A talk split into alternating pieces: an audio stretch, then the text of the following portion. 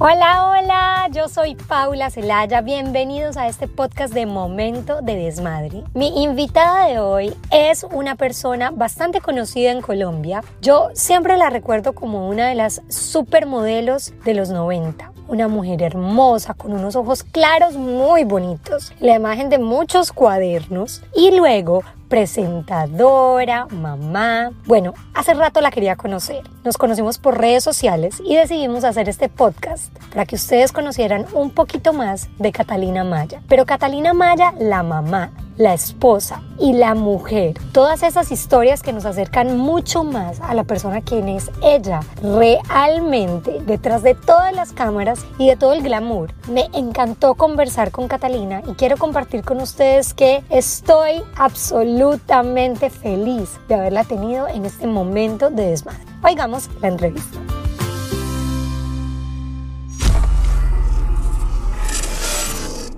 Bueno, Catalina, bienvenida aquí a mi momento de desmadre. Qué gusto tenerte aquí, qué honor.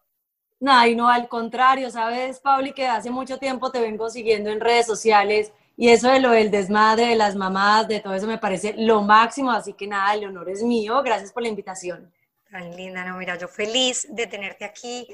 Yo creo que, a ver, si son colombianos, conocen a Cata, eh, me acuerdo de los cuadernos, creo que es una de las cosas que más le queda a la gente aquí.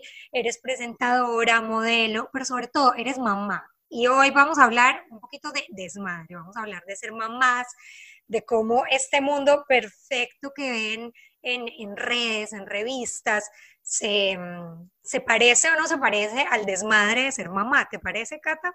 Pero total, ¿cómo así? O sea, Pauli, aparte mamá de cuatro, ¿no?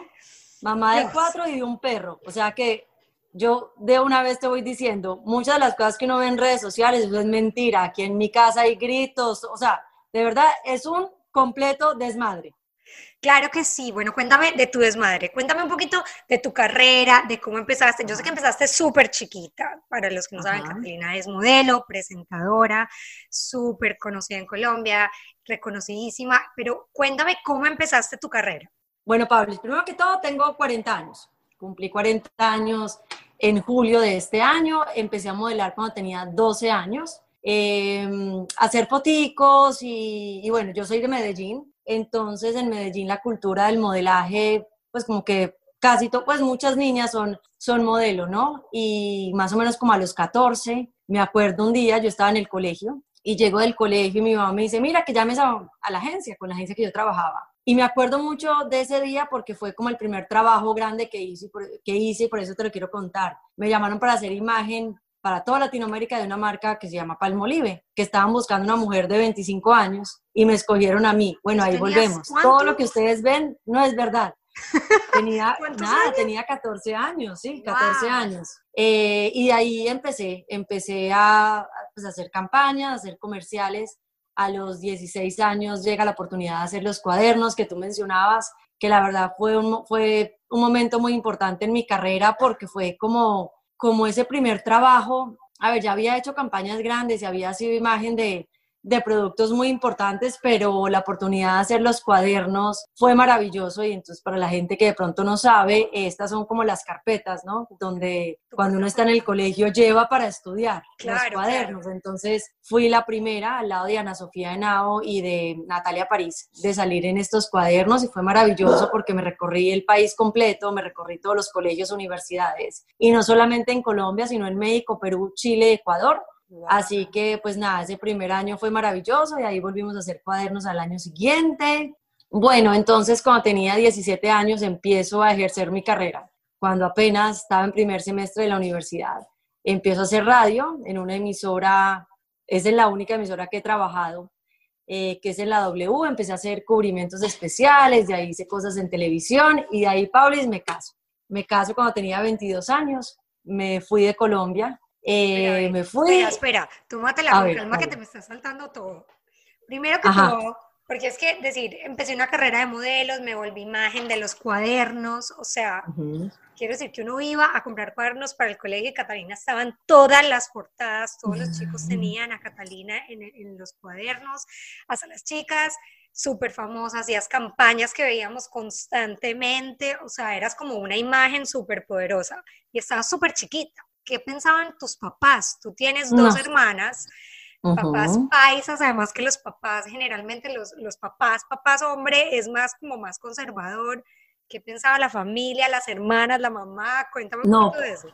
Pues Pablo, a ver, eh, yo creo que la palabra tradicionales y conservadores a mis papás les queda chiquitos, sobre todo a mis papás. Mis papás llevan 54 años casados. Yo nací después de que mi segunda hermana tenía 15, entonces yo era y sigo siendo la niña de la casa, sí. La bebé. Y obvio, entonces mi papá, un paisa machista, tradicional, yo me acuerdo que cuando tenía como 15 años quise una portada para, bueno, hice Soho, que es una portada, era muy importante. Yo fui la primera Soho, Paulis. No. Sí, yo fui la primera Soho, pero antes de eso Pero espere, es que la Soho en Colombia, bueno, hoy en día es como una, ¿puede ser una Playboy? Es como la revista que uno nunca pondría en la mesita de noche ni en el baño de la casa, en este momento. pero cuando empezó... ¿Cómo empezó Soho? No era tan bueno, No, no, a ver, la revista Soho empieza con una idea que la verdad el contenido del material era muy chévere, porque era una revista para hombres, eh, con unos artículos súper chéveres, y las que salíamos en la portada, pues lejos de ir a quitarnos la ropa y eso. Yo en mi vida hice un desnudo y yo creo que si lo hubiera hecho mi papá no estaría vivo en este momento. Entonces a mí me llaman un día. ¿Nunca hiciste un desnudo?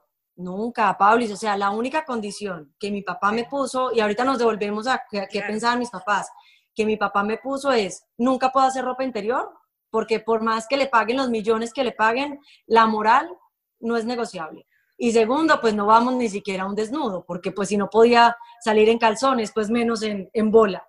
Entonces Pablo llega a mi casa, llega a mi casa una portada de cromos. Mi mamá era más alcahueta. O sea, al principio mi mamá y Mónica, mi hermana, que es mi hermana mayor, me acompañaban a todo lado, pues porque si no yo no podía ir.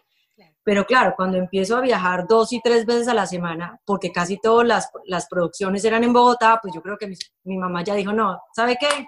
ahí la vi, ya nomás, o sea, yo no puedo abandonar mi casa, ¿no? Entonces llegó una portada de Soho y eso era un, yo decía, pero ¿qué está pasando? Claro, mi mamá tratando de esconderle, mi papá, pues que bobo no tiene un pelo. Cuando vio esa revista, Paulis, que, a ver, era una portada, yo me acuerdo que tenía como unas, pues, el, el, la locación tenía como unas tiras, yo estaba con tiras, ¿no? A mí no se me veía absolutamente nada y tenía un vestido de baño por debajo. Lo bueno es que mi mamá me había acompañado a esas fotos. Pablo y mi papá casi me estripa.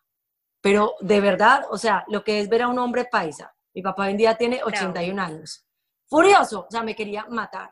Dios. Y bueno, nada, ya después como que vio que pues yo siempre seguía estudiando, vio que mi trabajo pues era muy acompañado también por, por, eh, por mis hermanas y por mi mamá y aunque él no le gustaba mucho, pues decía, ok, ok, me toca aguantarme. Y otro factor importante, Paulis, es que cuando yo empiezo a modelar, esto es en los noventas. Entonces nosotros, pues yo vengo de una generación donde las modelos no eran bien vistas. ¿Por qué? Porque la mayoría de mujeres que salían en revistas o, o que modelaban eran acompañantes o esposas o mujeres del narcotráfico. Acuérdate que en Medellín sobre todo se vive súper fuerte. Entonces mi papá me decía, no, o sea, no, qué horror, le van a llegar los narcotraficantes, te van a relacionar con eso. Y entonces para nosotras, donde en esa época éramos 10 modelos, como que mm, acabar con ese estigma de que éramos niñas normales, de casa, que estudiábamos, pues que, que, éramos jóvenes de todas formas, pero pues con pero principios... Exactamente, entonces fue un poquito complicado, pero bueno, ya mi papá, ya cuando veía las portadas y los cuadernos, pues ya le tocó echarse como al dolor. Claro. Yo creo, pero siempre mis hermanas me apoyaban muchísimo, mi mamá, mi papá ahí medio las miraba y como que se hacía el loco, pero pues después le gustó porque sabía que era lo que a mí me gustaba y pues que era mi carrera, porque es que ya pasó un momento, Pablo, donde no era un hobby, ya era una profesión. Era una carrera. Exactamente. Y te pregunto algo, porque para ser modelo creo que el autoestima tiene que ser elevadísimo. Eso es mentira. Totalmente equivocada, Paulis, porque te voy a explicar algo. Cuando uno está tan expuesto, a ver, yo muchas veces pienso, qué rico uno tener, no la madurez, porque todos los días uno está creciendo y evolucionando, pero qué rico tener esa seguridad en uno mismo como la tengo hoy, por ejemplo. Pero en esa época, Paulis, donde, vuelvo y repito, éramos muy poquitas, entonces pues la gente toda estaba pendiente, hablaba y miraba, entonces, ay, no, no, no, pero se ve mejor en las fotos.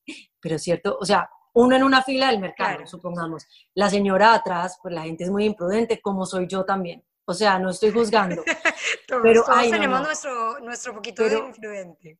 Claro, entonces, ay no, pero es, pero cierto que, ay no, pero es muy bajita. Y ya le viste las uñas, o sea, Pablo, cuando uno tiene 13, 14 años, empieza a rayársele la cabeza de que tengo que estar perfecta, no me puedo engordar. O sea, a mí pregúntame cuántas dietas hice, ¿no? O sea, a mí me decían, tómese lo que sea y yo me tomaba de todo. O sea, eres súper consciente del cuerpo, de la cara, de la belleza, de la perfección desde súper chiquita. De la supuesta perfección. De la supuesta perfección. Y entonces, exacto, y ahí entra un factor muy importante que es la inseguridad.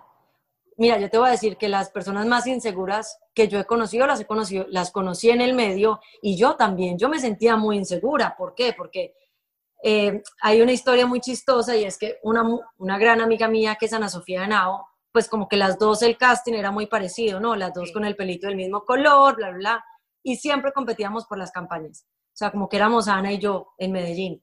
Entonces Ana no, o sea, es que yo, por ejemplo, digo, la amo y la adoro, pero a Ana la deberían haber quemado.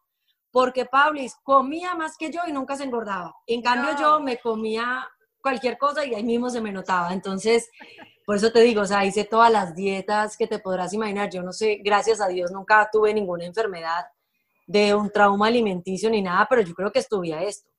O sea, súper fuerte. Súper fuerte, fuerte porque bueno, porque nos han mostrado como una época de perfección. Creo que ahora se han abierto un poquito más como a hablar un poquito más de sin filtros o, o, a veces muestran imperfecciones que a veces no mostraban y creo que tú estuviste también en la época de las supermodels. Claro, y que todo era, o sea, era perfecto. claro, una de las top models en Colombia, además presentadora divina, todavía, la cara perfecta que tienes hasta el día de hoy. Y Sí, era la época de las supermodels, que en, el, en Estados Unidos estaban las otras que también eran super top models. Era, yo creo que una época de ser una de las que más miraban en los medios. Revistas, cuadernos, televisión, y ahora me dices que te casas a los 22 años. No estoy muy lejos, yo también me casé a los 22. Sí, pero, sí, sí. Pero estaba, estábamos muy chiquitas. Cuéntame ¿Dónde conociste a, tu primer marido? ¿Cómo fue eso? Porque eras muy chiquita. Era muy chiquita, Paulis, pero como ya, mira, yo creo que uno, pues cada persona tiene experiencias de, vida distinto, ¿no?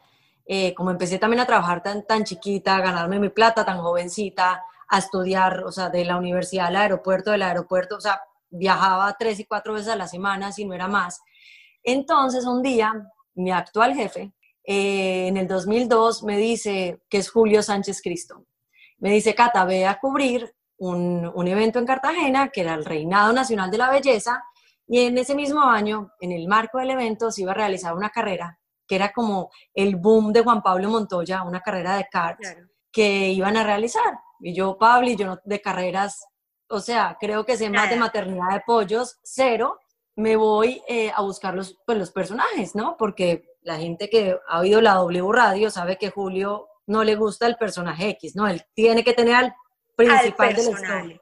Claro. Entonces me dice un día, me dice, Cata, mañana necesito a Juan Pablo Montoya y Adrián Fernández. Y yo, bueno, Juan Pablo sabía porque era como que plan los domingos y colombiano y todo. Yo decía, Adrián Fernández, Dios mío. ¿Quién? Adrián Fernández. Yo decía, claro, el mexicano que compite con Montoya, que lo patrocina una cerveza. ¿Estamos hablando de Fórmula 1 o de kart? Juan Pablo no había llegado en ese momento a Fórmula 1, él todavía estaba en kart, que era la, es una temporada, es una, es una categoría diferente, ¿no? Que se, es más, después de esa carrera la, la temporada se acabó. Entonces yo me voy a buscar y yo, Dios mío, Dios mío. Yo quiero aclarar que era Fórmula Kart en Colombia creo que gracias a Juan Pablo Montoya se volvió muy popular. En mi casa es bastante popular, mi marido le ama los carros, pero no es lo típico. O sea, la gente no ve mucha carrera de carros, ve más fútbol, ve más otros deportes. Entonces me imagino que también para ti como periodista era como enfrentarte a algo diferente. Sí, ¿sabes qué fue lo que pasó, Pablo? Es que ese año Juan Pablo Montoya llevó a muchísimas celebridades. Entonces, hombre que se respetara, que le gustara las carreras, había que estaba un Helio Castro Neves, o sea, pasaron como tres carreras, entonces no me acuerdo muy bien ese primer año quiénes fueron, pero todos eran estrellas. ¿Sabes? Si no habían ganado en kart, ya habían ganado en este, lo otro. O sea, Rubens Barrichello fue a esa carrera, que, es un, pues un, que fue un piloto de Fórmula 1, exacto. Bueno, Pablis, entonces me voy yo a buscar a estos dos personajes por todo Cartagena. Yo dije, bueno, ¿cómo me, cómo me consigo a Juan Pablo? Llegué a un restaurante donde estaban todos los pilotos, esto con una seguridad impresionante, y estaba en un restaurante donde yo conocí al dueño, que es Juan del Mar, un personaje de Cartagena. Y yo, Juan, por favor, ayúdame con Juan Pablo. Y me dijo, no, todo tiene que ser a través de Connie, su esposa. Sale Connie, así toda, ¿qué necesitas? Y yo, no, mira, es que estoy buscando a Juan Pablo y Adrián. Espérate a ver si se puede. Efectivamente, Paulis, se pudo, saqué a los dos personajes. Bueno, pero aquí un paréntesis porque yo hablo mucho y después se me va a olvidar. Hoy Connie es una de mis mejores amigas, ¿no? En ese momento nos odiamos. Hoy en día somos íntimas amigas. A ver, hablemos desmadradamente. Eso me decía ella. La top model de Colombia, decir, hola, quiero hablar con tu esposo, como que, porque, o sea... Eso mismo pensó ella. O sea, ella, me decía, o sea, yo te vi con esos crespos que vos te hacías, no sé qué, a buscar a mi esposo, y dijo, a mi esposo no. O sea, yo se lo pongo en radio. Bueno, entonces hacemos esta entrevista. es que eso deben haber Dios, situaciones muy malucas, pues, porque también como enfrentarse a, llegó la mamacita divina, porque eso eres, eso fuiste y seguirás siendo mm, para muchos de los colombianos, ¿no? En serio. Bueno, nada, entonces hago la entrevista, pero la entrevista es en radio. O sea, yo lo hago desde cabina, pero Adrián y Juan Pablo están en el hotel. Y bueno, ahí se quedó la entrevista. Yo dije, ay, qué mexicano como tan chistoso, tan querido, pero no más. Pero lo conociste en el restaurante, lo conociste en persona. No, espérate. Ahí yo nunca lo había visto en persona. Ok. Connie me ayudó a hacer el contacto para la entrevista, pero yo nunca lo vi. Y la entrevista fue por teléfono, entonces no pasó nada. Esa noche, yo me acuerdo, oye, me, oye es que te estaba hablando hace muchos años. Yo estaba, yo estaba haciendo el cubrimiento con Caracol y, en, y estaba durmiendo en el mismo cuarto con Amparo Grisales. O sea, imagínate esto. Y las dos, cinco de la tarde, así súper desocupadas en el hotel y yo, ay, Amparo, hagamos algo. o sea, para los que no saben, estamos hablando de que las dos mujeres más lindas de Colombia estaban juntas siendo roommates. Exacto, sí, estuvimos como 15 días. Y de, o sea, más desprogramadas, imposible. Entonces yo le digo, ay, Amparo, vámonos a dar como una vueltecita, conocer, comamos algo. Llegamos a un lugar, empezamos a comer y, oh sorpresa, llega la comitiva de todos los pilotos. Y Amparo, pues que tú sabes, yo la amo y la adoro, pero ella es toda, pues por, no, es por, no es gratis que le digan la diva de Colombia, ella es una diva, aparte es hermosa. Y yo, ay, Amparo, llegaron los pilotos, qué horror, vámonos. Y me dijo, vámonos de aquí, yo no me voy, como es Amparo. bueno, Paulis, el dueño del lugar, se acerca y me dice, Cata, que Adrián Fernández te quiere conocer. Y yo, yo, ah", yo le dije, Amparo, no te vas a ir, no me puedes dejar sola. Pues llega Adrián y yo, ay, Adrián, yo te entrevisté esta mañana, bueno, charla va, charla viene, Paula, dos años de novios y me caso y me voy de Medellín, me, voy de Colombia. Empezaste a salir con él a los 20. De a los 20, a los 20, sí, había acabado de cumplir 20. Y además, él no es colombiano. no, Adrián es mexicano. Ajá. Entonces, relación de lejos, además de todo. Claro, pero como Adrián corría cada 15 días, entonces yo iba a las carreras o Adrián iba a Medellín. Y así nos la pasamos. Eh, me caso, me caso en Cartagena, me voy a vivir a Arizona. En Arizona nacen mis dos hijos. Un momento, ahí es cuando te vas de Colombia. Me voy de Colombia. Catabla a la carrera. Yo como que no, no, para, para, para. Sí, sí, te cambió la vida. Te casas a los 22 con, con un personaje también público, eh, con una vida, digamos que on the edge, porque es que pues ser esposa de un piloto no, no debe ser lo más relajado del mundo. Siempre me he pues preguntado cómo será eso de ver al marido de uno ahí como en una carrera de carros. Pablo, te voy a decir, te voy a decir una cosa, o sea, es más factible que a alguien le pase algo en la calle que en una pista. Ellos van súper protegidos. O sea, a mí me tocaron, por ejemplo, con Adrián muchísimos accidentes y cuando corría, por ejemplo, una categoría que se llama NASCAR, eso se choca uno y se chocan 20 detrás. O sea, Paulis, eso es, o sea, eso sí es un desmadre y accidentes que volaban y, de sacarlos con helicóptero y todo. Pero te digo, es más, sí, súper tranquila. Y súper tranquila porque es que van súper protegidos. O sea, uno ve que el carro se desbarata, que vuelan cosas, todo, y el piloto, bueno, gracias a Dios, normalmente pues sale para lo que le pueda haber pasado, exacto. Bueno, después de la carrera de este fin de semana, créeme que sabemos que están bastante protegidos. ¿Viste la carrera de Fórmula 1? Fue horrible. Y claro, aparte Checo vivió en mi casa un año y medio. No. Sí, Adrián ha apoyado a Checo desde sus inicios. O sea, para mí Checo es como el niño chiquito y me, me regaló una cantidad de gafas y de cosas y le escribo y le digo, Checo, sigue ganando porque las voy a vender carísimas y él se muere de la risa. Checo es un divino, lo conozco muchísimo. Qué hermoso. ¿Te vas a vivir a Arizona? O sea, ¿te mueves a Estados Unidos? ¿Sigues trabajando con la W? No, paro de trabajar. Paras de trabajar. O sea, te retiras de todo, el mundo, de todo. De todo, de todo.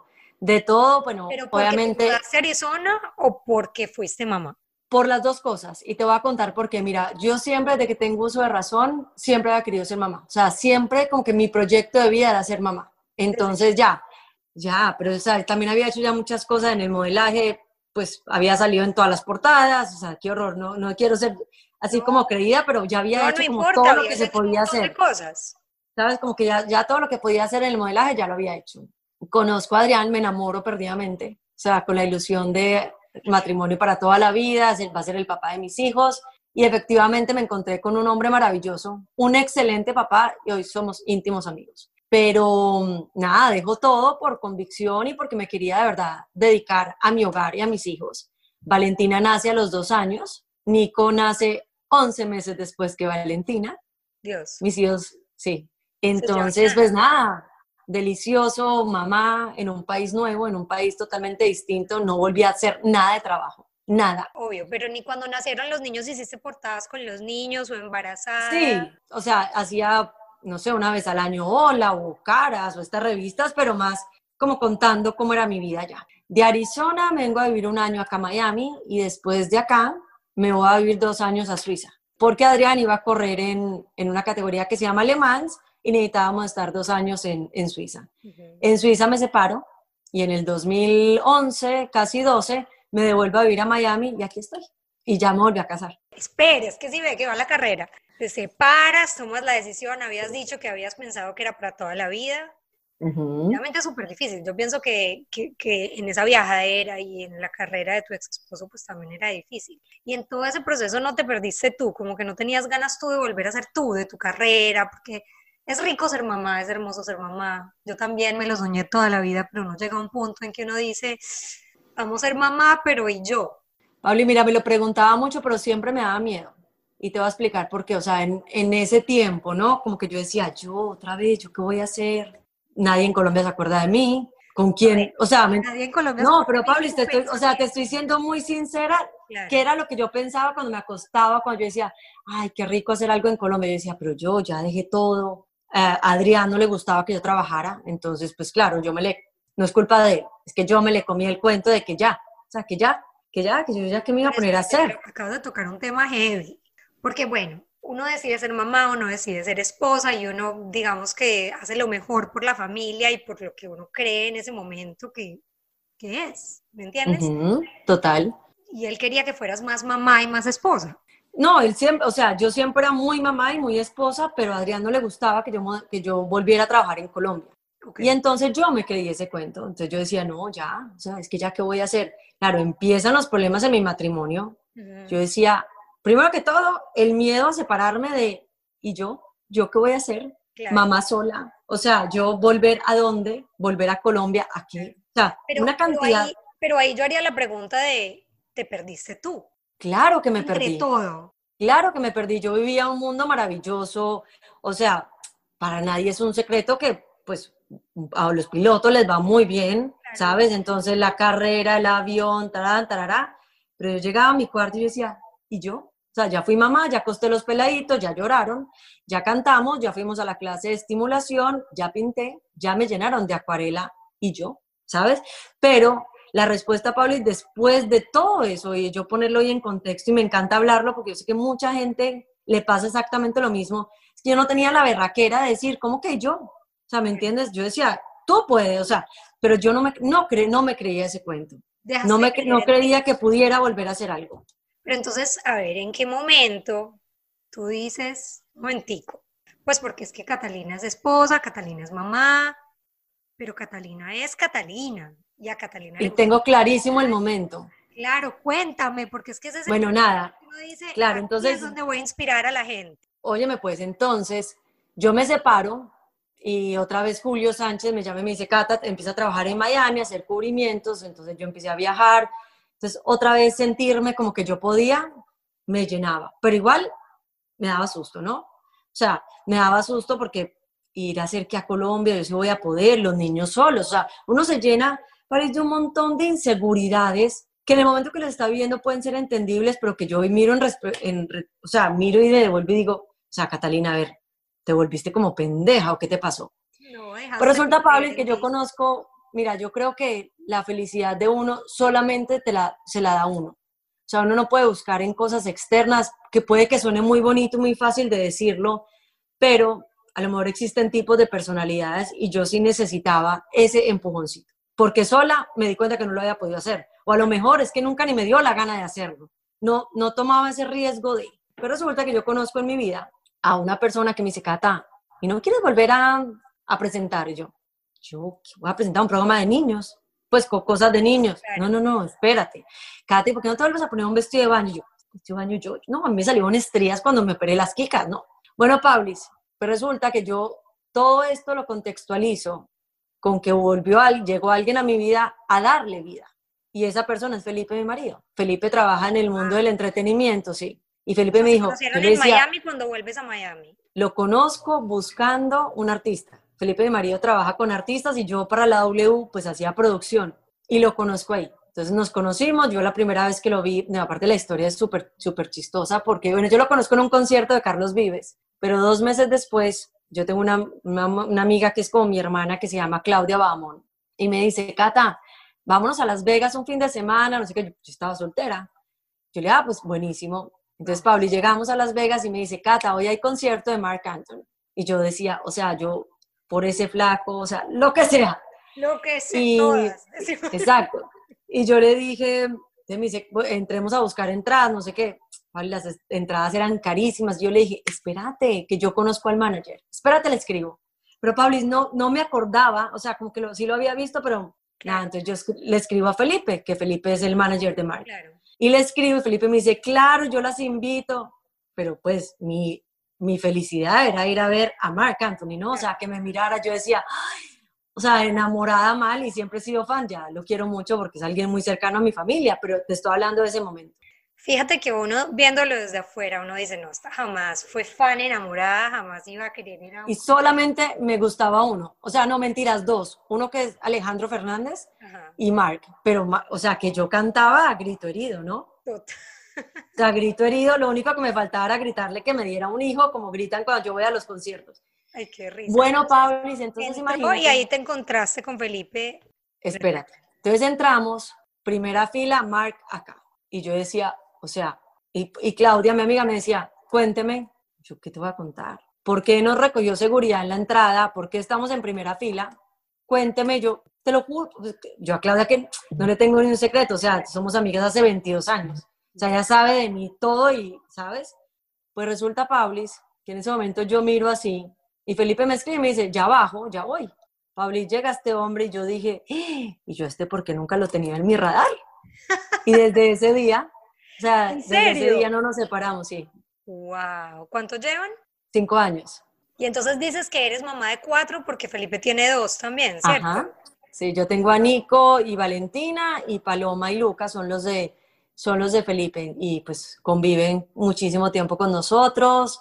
Felipe tiene una, una, una historia muy parecida a la mía. Bueno, bueno, Pablo, yo me separo de Adrián y yo en este momento, bueno, muerta de la risa, le digo, no, tú eres el peor marido que yo he conocido en mi vida, pero el mejor ex marido. O sea, Adrián y yo no hablamos todo el día, sí, hay gente que, o, sea, ha pasado tanto tiempo que me dice, ay, pero ustedes están separados. Y yo le digo, a ver, espérate, ya tengo otro marido, ¿no? Cuidadito con Felipe. O sea, tenemos una relación súper, súper, pues yo digo que muy importante porque, Pablis, para mí mi papá es todo en la vida. O sea, yo amo a mi mamá también, la adoro, pero es que mi papá es así como que... Y yo decía, mis hijos, sí, total. Yo dije, mis hijos nunca pueden estar separados de su papá. O sea, su papá es una persona supremamente importante y tenemos muy buena relación. Adrián se volvió a casar. Pero demasiado. Tiene un bebé, todo. Lo que estás diciendo es súper poderoso y ojalá lo escuchen todas las parejas que se estén divorciando y todo, porque tú puedes definir que no quieres estar con una persona sentimentalmente, pero siempre será el papá de tus hijos o la mamá de tus hijos y eso no lo va a cambiar nadie. Y eso... Mira, Pablo, yo cuando me, yo, a mí nunca se me olvida que cuando yo me estaba separando, la gente era, hazlo sufrir, sácale toda la plata. Eso si no, tienen que ir bien. Si se van a ir de un matrimonio, váyanse bien, pero no me refiero a eso. Váyase para Colombia, que sufra. Yo decía, yo no, yo no puedo dormir tranquila pensando que mis hijos no tienen a su papá cerca. Claro. ¿Sabes? Aparte mi relación, también es que yo creo que parte mucho de la experiencia, Pauli. Si mi, yo, nuestro matrimonio no terminó por cosas, o sea, no, no por otra, por un tercero, no por un maltrato, es diferente y ahí pues como que las realidades de la gente cambian, ¿no? Aquí fue porque porque no podemos vivir juntos, porque somos distintos, porque vamos para partes diferentes, pero uno nunca se le puede olvidar que, pues, que uno no está solo. O sea, es diferente cuando uno se casa, por ejemplo, tiene una relación y no hay hijos, pues cada uno, chao, empaque y vámonos y, y, no te necesito por qué volver a ver. Pero es que cuando uno tiene hijos, la relación de padre-hijo, no, primero que todo, uno no es nadie para cortarla. Segundo, es que es el papá, o sea, o en otros casos es la mamá. O sea, son lazos muy fuertes y yo digo que las personas más importantes en la vida de uno. Totalmente. Y entonces eso siempre lo tuve clarísimo. Y hoy agradezco de verdad. Son muy amigos, han tenido una buena relación, somos súper amigos, Pablo, y mira, hace, por ejemplo, o sea, y te lo juro, que a, mí me da risa, en el colegio de mis hijos, pues como Adrián también va todo y, yo soy muy metida en el colegio, la rectora se, se, enteró hace como tres años apenas, y mis hijos están allá desde chiquitos, que nosotros éramos divorciados. Yo le decía, o sea, es Miss Rivera, yo le decía, o sea, Miss Rivera, yo ya me volví a casar. Me dice, ay, no, de verdad, Kat, pero es que como siempre están juntos, y le digo, y, o sea, para mucha gente eso hay veces es como raro, ¿no? Como, hay gente que nos dice esas relaciones de ustedes dos, porque yo soy, me la llevo súper bien con Priscila, la esposa de, de Adrián, con la ex esposa de Felipe, pero es todo por el bien de los niños, o sea, y tampoco me, y tampoco Pablis me cuesta, porque Priscila es súper querida, y Caro es un amor, o sea, no, olvídate todos los vinos que nos tomamos y todo. Es que cuando, ya no hay amor, ¿por qué no? me parece muy chévere porque al final del día cuando te, cuando te vuelves a casar y, tú tienes dos y él tiene dos y bueno, y los otros se, se casan y todo el mundo termina siendo los hijos de todos. Porque, Pablo, o sea, total. Los hijos tienen, bueno, Adrián, su papá, pero Felipe también es una figura que tienen ahí 100%. Pues Pablo, ¿y cómo así? O sea, 100% es porque Felipe se levanta con ellos, a Felipe le toca las pataletas y las peleas en la noche, la mala nota del uno, los permisos de la otra, o sea, absolutamente todo. Entonces yo digo, más de eso, o sea, más difícil también, porque uno es la mamá, pero por ejemplo Felipe, pues que él los considera sus hijos, pero, pero pues él no los tuvo, o sea, ¿me entiendes? A él le toca todo, o sea, a él le toca y se mama todos los partidos de fútbol, pues porque yo no me voy a ir sola a llevar al niñito a, Orlando, pues Felipe le toca, entonces Felipe ya es con la camiseta del equipo, todo, Pablis todo. ¿Y los hijos de Felipe son de la edad de tus hijos?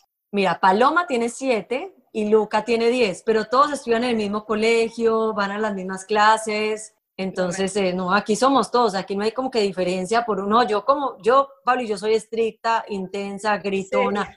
Sí. entonces al principio, pues como que uno es como que, ay, no, pues los, Luca y Paloma, Luca y Paloma, yo ya grito y le echo cantaleta a todo, o sea, y, es el castigo para uno y el castigo para cuatro, o sea, de malas, yo les digo, no, mis amores, de malas. Es que yo no fui, yo tampoco fui, todos a dormir. Bien. Ya como que entienden, ya llevamos también, ¿sabes también qué es lo que pasa? Que Paloma y Luca llegaron muy chiquitos, entonces cuando son más chiquitos yo creo que es más fácil, ya están acostumbrados. Sí, total. ¿Sabes? Sí. Y están en, e, están en edades súper parecidas a mis hijas. Ay, bueno, imagínate, Paloma 7 y Luca 10, Valentina, bueno, Nico 12 y Valentina 13. Teenagers.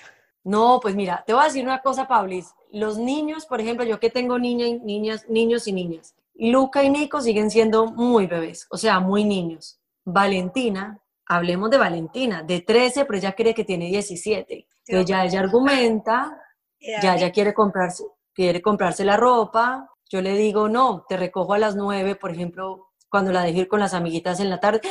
Todas mis amigas, no, les digo, mi amor, mira, a mí nunca me dejaron dormir en ninguna casa, usted siempre duerme aquí. Y hace pataleta, y hace mala cara. ¿Qué qué? Pablo, es que se ha dado, o sea, le encanta la calle. O sea, ella pues...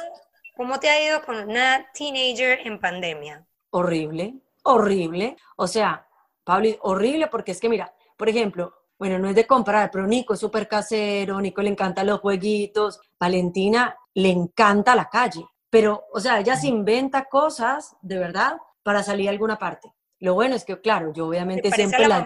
no, Pablo, yo soy súper casera. A mí Entonces Nico es como tú. Ah, bueno, no, en cositas así sí, pero Valentina le fascina la calle, es súper sociable, entonces ella se inventa todo, o sea, ella siempre tiene una excusa para salir, para ir donde la amiga, para donde la otra, porque nos vamos a reunir, porque diciembre, porque terminó diciembre, porque las velas así no se celebren en los países de las amigas, de, ella siempre tiene una excusa y siempre alegaba, mamá, pero si es que yo me voy con tapaboca, yo quiero salir, Pablis, y la verdad, y si me tocó ejercer, pues no, te quedas, o sea, es que yo le digo, vale, primero que todo, tenemos que pensar que estamos en un momento donde a mí no me interesa lo que pase en las otras casas, porque siempre, ay, pero es que mi amiga la dejaron y es que la otra salió. No, o sea, nos vamos a cuidar y es que a los niños no les da síntomas, que era el argumento barato de ella, ¿no? O sea, no, y nada, y hacía mala cara y se encerraba en el cuarto y todo, pero probablemente a mí no me importaba. Y ahora también, o sea, Mira, yo, por ejemplo voy para Colombia. Que empieza uno como a jugar el papel de villana. Yo a veces digo, o sea, me debe ver como una bruja verde, pero no me importa. No, ella, ella me ve así, total. O sea, ella me, o sea, yo estoy segura. Claro, tenemos una muy buena relación, pero ella le encantaría que yo fuera más permisiva y que la dejara hacer cosas, pero Pauli no, es que también tienen 13 años, o sea, es una niña. Total. Es una niña. ¿Y le gusta el modelaje como tú? ¿La ves como yéndose con la venita de la mamá o no? Para nada. Yo no creo. Vale es muy artística, le encanta, o sea, le encanta cantar. Canta y ha grabado eh, ya material y todo, pero siempre ha sido muy juiciosa. No, lo que le gusta es, es, redes sociales. Ella a veces me coge el Instagram, o sea, antes detestaba todo esto, pero le gusta es como, ah, le gusta más como, como cantar y, y bailar y esas vainas, pero de modelaje no, gracias a Dios. Gracias a Dios. Ay, sí. Creo que ahí pagaría todas las mías. No, pero bueno, ha sido una, una chica buena siempre. Mira, Cata, tu vida cambió, te, te volviste a casar, te volviste mamá de cuatro, madrastra, eh, pues varias familias, porque al final del día todos son como cuatro familias al final del día. Exacto. Eh, y entonces me cuentas que, que, Julio Sánchez Cristo te vuelve a llamar para trabajar otra vez en la W, vuelves a tu carrera gracias como al apoyo y, a, y, a, eso de Felipe que me cuentas, vuelves a trabajar, volviste a Colombia, volviste a hacer modelaje, cuéntame un poquito qué pasó con tu carrera. Bueno, nada, entonces, Pauli, yo vuelvo a modelar, aparece una oportunidad súper linda de un programa en Caracol que se llama La Agencia Batalla de Modelos. Fue un reality que hicieron, fui como directora, me fue súper bien y ahí como que volví en este momento, bueno, me dio por crear un canal de YouTube que se llama Bueno, Bonito y Barato. Ya te iba a preguntar. Que la verdad es como un bebé que, que yo lo adoro porque es como contar y materializar lo que siempre me, la gente me está preguntando, o sea, yo soy como súper cositera. Entonces, ay, Cata, ¿con qué quito esta mancha? ¿Con qué hago esto? Y yo dije, no, pues ah, vamos a materializar esto. Obviamente te podrás imaginar la cara de Valentina, mi hija, cuando dijo mi mamá se va a volver youtuber, o sea, como que mamá, por favor. Ay, no, mamá, qué boleta. Ya siempre me decía, mamá, qué boleta. Y ya hoy es la que más me, me corrige y me opina de los videos. Eh, volví a tener mucho contacto con clientes colombianos. Sigo trabajando en la W, eh, hubo un cambio en la programación de la W, entonces ahora estoy en el noticiero los fines de semana y nada, Pablis trabajando y cada vez como que salen más cositas y eso, súper chévere. Muy chévere. Bueno, entonces cambia tu imagen de la modelo divina, perfecta de los cuadernos. Allá eres mamá, empresaria, eh, haces este canal de YouTube que tú misma dices que tu hija, bueno, ahora se mete y te apoya. Y yo la veo contigo a veces haciendo videos ¿Por qué bueno, bonito y barato? Pero te voy a preguntar por qué. Porque es que una cosa es decir, digamos, una mamá como yo que vive como en un mundo más normal, a ti te ven como Catalina, o sea, Cata, con amor. No creas que te lo estoy diciendo como... ¡Qué horror! No, porque tú vives en un mundo de artistas, de siempre televisión, ¿me entiendes? O sea, you are not the mom next door, tú no eres la mamá que está en, en la casa al lado, tú eres una mamá que uno mire como dice, wow, vive en un mundo súper wow, y tú dentro de todo este mundo creas un, un, canal que se llama Bueno, Bonito y Barato, acercándote a la imagen que he podido conocer los últimos meses de ti, hablando y conociéndote de una mujer súper sencilla, casera, tranquila, como realmente la mamá del lado. Entonces, ¿Cuál fue la idea? ¿Fue mostrarte un poquito más real, más lo que tú eres de verdad y no como esa imagen perfecta que te tenían tú en las redes y en la televisión? Te voy a contestar.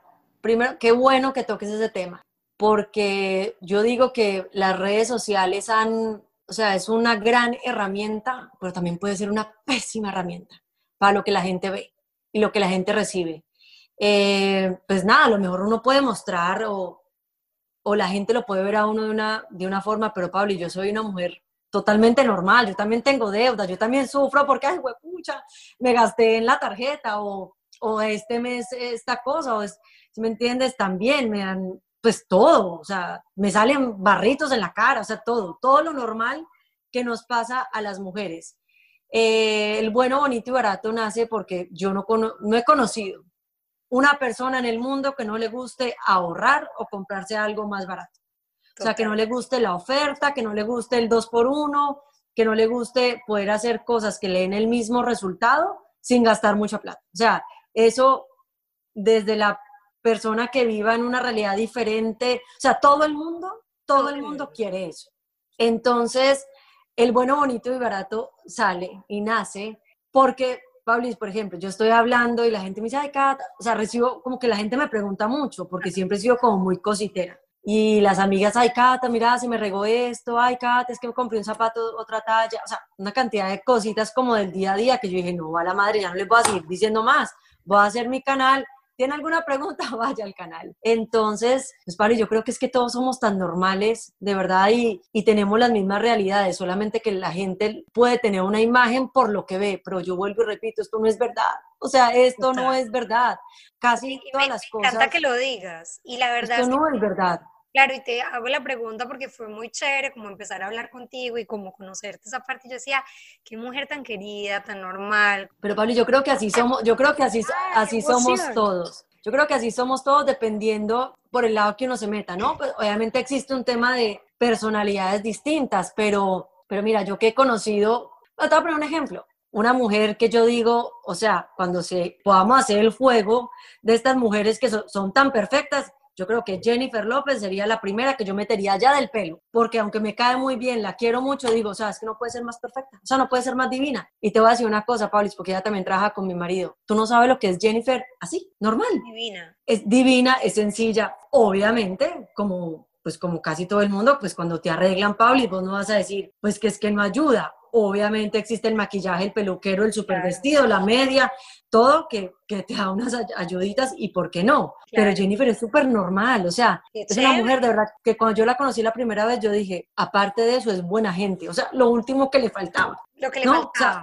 a la mujer más perfecta del mundo. No, pero mira, te voy a decir algo, para que sepas. Eh, en mi cabeza siempre has tenido tú la imagen de mujer divina y perfecta, así como Jennifer López hoy en día lo es, que la vemos y decimos mamá sota. Yo digo, si yo voy a llegar a los 50 como esa mujer, le doy. ¿Qué tal? Sí, total. y como mm. tú, Cato, si tú eres una mujer divina, eres bonita, eres sencilla. Y yo sabes que creo que, que, la gente que de verdad tiene un corazón bonito y un ángel bonito lo proyecta y por eso enamoran a la gente a través de los años y a través de las etapas, porque tú empezaste como una teenager, luego como una mujer joven, divina, luego tu imagen de mamá y ahora es como que me reinventé. Y aquí estoy siendo sincera, siendo real y mostrándoles un poquito de lo que nos gusta a todos, como tú misma dijiste, y eso me encanta. Y por eso quería que estuvieras mm. aquí en este momento de desmadre, porque, porque quiero que todas las mamás sepan que no importa en lo que trabajemos, con la gente que nos rodeemos, todas somos iguales, normales. Iguales, Pablo, iguales, a todas nos da mal genio con los niños, todas, hay veces que decimos, Dios mío, ¿qué hago? ¿Cómo reacciono? Queremos detestar al marido. No, ¿qué tal la pandemia con el marido en la casa 24 horas, Pablo? Y yo al mío lo quería meter por el baño. Eso sí, que no muera. No, no, yo no quería que se muriera, pero sí que sufriera un poquito. Ay, yo también no, desaparecerle un poquito cuando empezó a ir a la oficina. Mm. Ay, yo también, yo dije, gracias a Dios, gracias a la vida. Pero eso es normal, o sea, y todas tenemos los mismos problemas, las mismas, o sea, inseguridades, también decimos como, ¿será que sí? ¿Será que no? Vean chicas, esta es la vida, de verdad, no se dejen engañar por las redes sociales. Todas vivimos a lo mejor realidades diferentes, pero el enfoque y las preocupaciones y la, eh, los cuestionamientos como mamá, como esposa, como mujer, casi todas radicamos en lo mismo, o sea, no se dejen engañar. ¿Qué consejo le darías a las mamás? Bueno, vamos a empezar por esto, que tienes toda la experiencia. Mamá madrastra, que no es madrastra, sino como mamá. Tengo una amiga que dice, son mis bonus kids. No sé si la conoces. Sí, total. Que tiene Ay, sí, ella me parece lo máximo, la sigo también todo el tiempo. Es hermosa. Entonces ella dice que, que, los hijos de su marido son sus bonus kids. Me parece el mejor sobrenombre para, para, pues, para los hijos eh, que vienen con otra que son, que son prestaditos, pero Pablo, y al final conviven tanto con uno que Obviamente, en mi caso, su mamá siempre será Caro, ¿no? Pero es que de verdad que si vos vieras el chat de Caro y mío, decís, no, o sea, esto, esto pasa en, la vecindad del chavo y aquí. O sea, me dice, Cata tal cosa, me, me dice, Cata regaño, y digo, ay, no, desde el día que entran a mi casa, para mí son dos hijos más, dos hijos más. Pero ojo, Paulis, también te voy a confesar algo, no es fácil. Claro. O sea, no es fácil. No es fácil tener hijos de uno. No es fácil porque también uno, por ejemplo, te, te voy a contar una cosa, yo al principio, en el proceso Felipe me hizo así, me dijo, reaccione, mi amor, que si usted no va a estar con, no va a estar bien con mis hijos, no va a poder estar bien conmigo. O sea, olvídese. Entonces, como que, porque al principio uno se enfrenta también con que vienen de una educación distinta, una mamá obviamente distinta, unas reglas distintas, y a mí me costaba, y, o sea, como que al principio no lo sabía manejar, porque yo soy bien estricta y bien cansona que soy con los míos, entonces esto llegaban y, no, no hago la cama, y a mí se me volvió un mundo, o sea, horrible. Y ya, de verdad que como que pasó el tiempo y yo dije, pero es que la boba voy a ser yo. No, yo aquí soy la adulta y si los gordos van a estar acá, pues se tienen que adaptar. Pabli, me cambió a mí el chip y la forma mía de reaccionar y olvídate cómo cambió la situación. O sea, no era un tema de ellos, era un tema mío. ¿Sabes? Como que de no, de no saber manejarlo y de pronto no, es que cómo les voy a decir, porque el papá se va a poner bravo, no le va a gustar y cambié yo el chip y como que, a ver, nada es color de rosa, pasan cosas como pasan también con los míos, pero son cosas normales del día a día, de, de, de, niños, ¿no? Pero uno muchas veces, Pablo, se, como que se ahoga en un vaso de agua y le echa cabeza y la otra. Ellos no tienen por qué cambiar en nada eh, actitudes, ¿no? Uno les pone las reglas como son, las cosas son así y así y ya, pues, pero la que tiene que cambiar es uno, Pablo. Claro, yo siempre he pensado que si los niños tienen estructura y, rutina, se adaptan más fácil. Entonces, Horario, si me entiendes todo. hablando contigo, pienso que será que si las mamás paisas somos muy estrictas, porque yo soy o sea, mis hijas no bajan al primer piso por la mañana si no han tendido la cama y soy una fiera. Los míos tampoco. Ah, no, Pablo, es que yo no salgo para el colegio. Yo no salgo para el colegio sí. Sí, por ejemplo, a ver, yo tengo aquí una, varias leyes en la mañana, ¿no? Varias reglas. Obviamente que tienen que tender su cama, recoger la toalla, la pijama, todo. Yo no sé si en tu casa pasa, pero con esto de los electrónicos por mi casa, en todos los conectores de luz hay cables. Y entonces yo echaba cantaleta. ¿Sabes hasta un día que dice, dije, cable mal puesto, cable decomisado? Pablo, y santo remedio. Santo remedio, lo máximo. Dije, Voy a aplicar esa técnica. Claro. y yo decía, recojan los cables. No, es que estoy cargando el iPad. Que no es que un día llegaron y uno no tenía el del computador, la otra no podía hacer tareas por el iPad. Le dije, de malas, mi amor. Se le avisó para que no lo recogió. Y nunca más. nunca más. Yo soy así estricta, pero la, de los cables la voy a aplicar. Me gustó. Hmm. También, la de la que coman bien en la mesa. Que... Claro.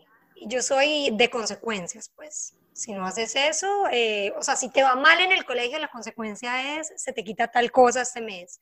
Si no haces tus responsabilidades, bueno, todo tiene una consecuencia en mi casa. Pero Pablo, pero es que ponete a ver, o sea, ¿cuáles son las responsabilidades que tienen los niños? La verdad, las, las, notas, o sea, el colegio y por lo menos, por lo menos no, y ser educados, tener una buena convivencia. Uno no les pide más. Entonces yo también a veces digo, no, los míos sacan malas notas, Pablo, y usted no, no Claro, pero Valentina sí es de todo 100. Nico, un desastre, no sabes, pero, pero él sufre, o sea, y sabe y se asusta cuando sabe que llegan las notas y todo, pero él sabe que no hay electrónicos, que no hay play con los amiguitos, que no hay dulces, porque aquí en esta casa solo se come dulce los fines de semana.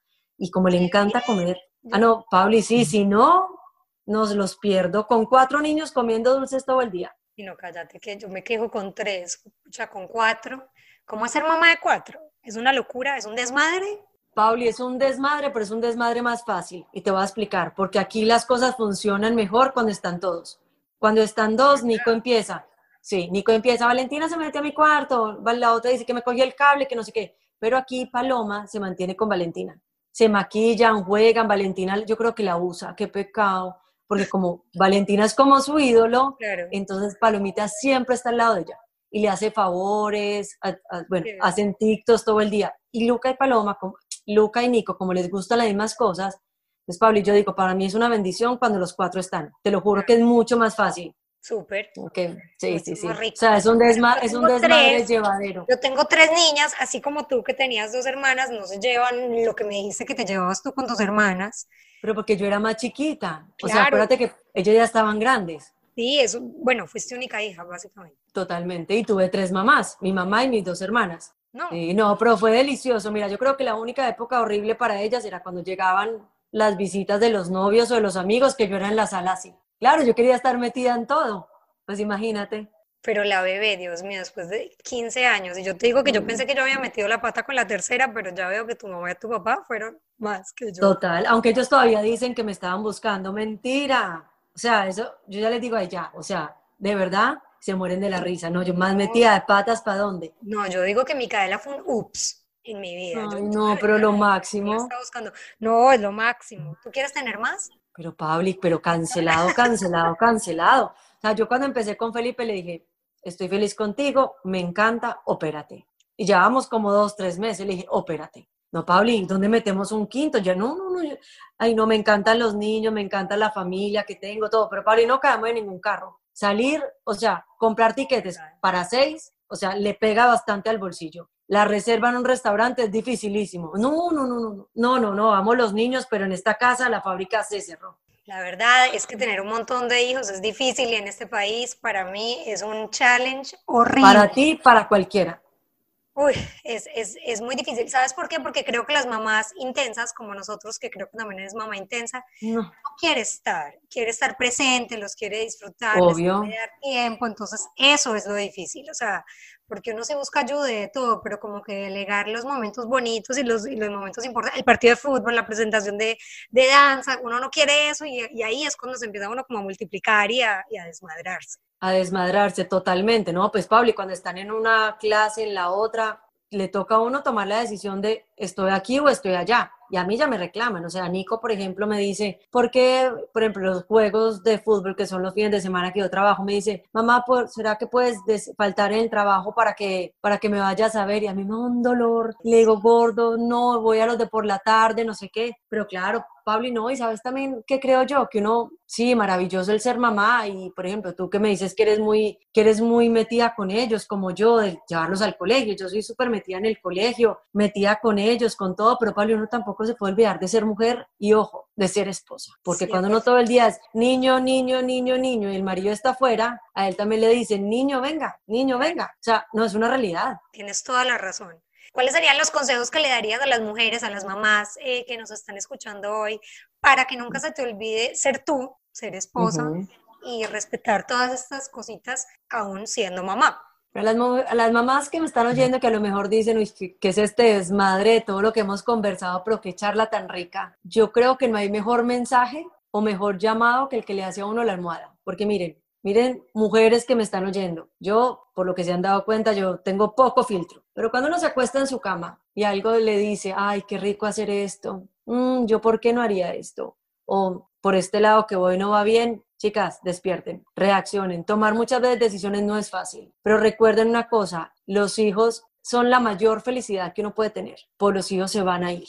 Y muchas veces cuando se van grandes, el tiempo no vuelve. Entonces, sí pueden tener un buen balance, no es fácil. O sea, y puede sonar muy bonito, pero llevarlo a la práctica no es fácil. Pero si hay un balance donde cuando uno lo recoja en el colegio o los niños lleguen y uno esté contento y no amargado, porque es que no he podido, porque yo, porque yo, porque yo y porque yo, chicas, reaccionen, de verdad. Y no es que ya, es que ya pasó mucho tiempo, no, no, no, empiecen ya, empiecen ya, se puede hacer. Y empezar de a poquito, de a poquito a poquito, pero cosas que uno lo, como que uno vaya y lo recoge y no esté con cara amargada, sino porque ay, qué rico que hice, qué rico que mandé la hoja de vida, qué rico que me, metí en este emprendimiento, qué rico que hice la receta que me gusta, pero para mí, que uno vaya y lo recoja o que uno se acueste diciendo, qué rico, hice esto por mí.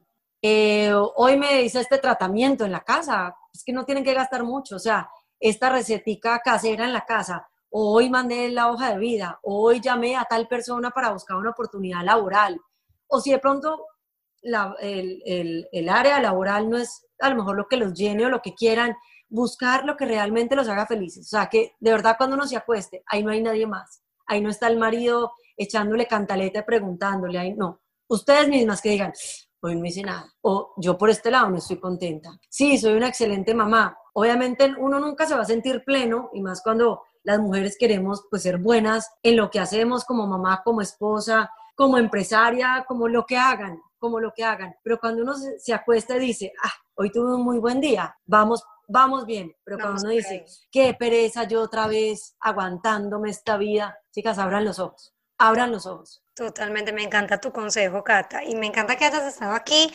que seas tan abierta, tan sincera, tan sin filtro, tan bonita por dentro y por fuera. Y que tan bonita, Pauli. Esta invitación.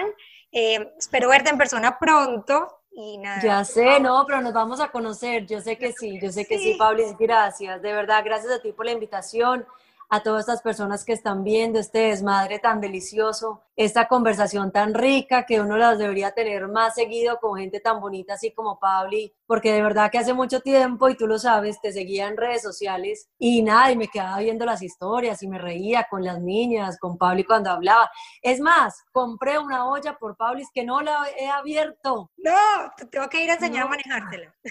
o sea, prometido hacemos un videito aquí, Pabli, porque la compré por ti. Ay, hermoso tan linda, me, siento muy linda. Yo veo que haces unas cosas que no, que es que miren rapidísimo esto. Y yo como soy negada para la cocina, digo, no, a mí también me tiene que salir igual. No, necesito que tú vengas y me la enseñes. Voy a ir y te voy a enseñar, y te voy a enseñar y de verdad que un placerazo, eh, bueno, conocernos y poder hacer una amistad tan linda contigo.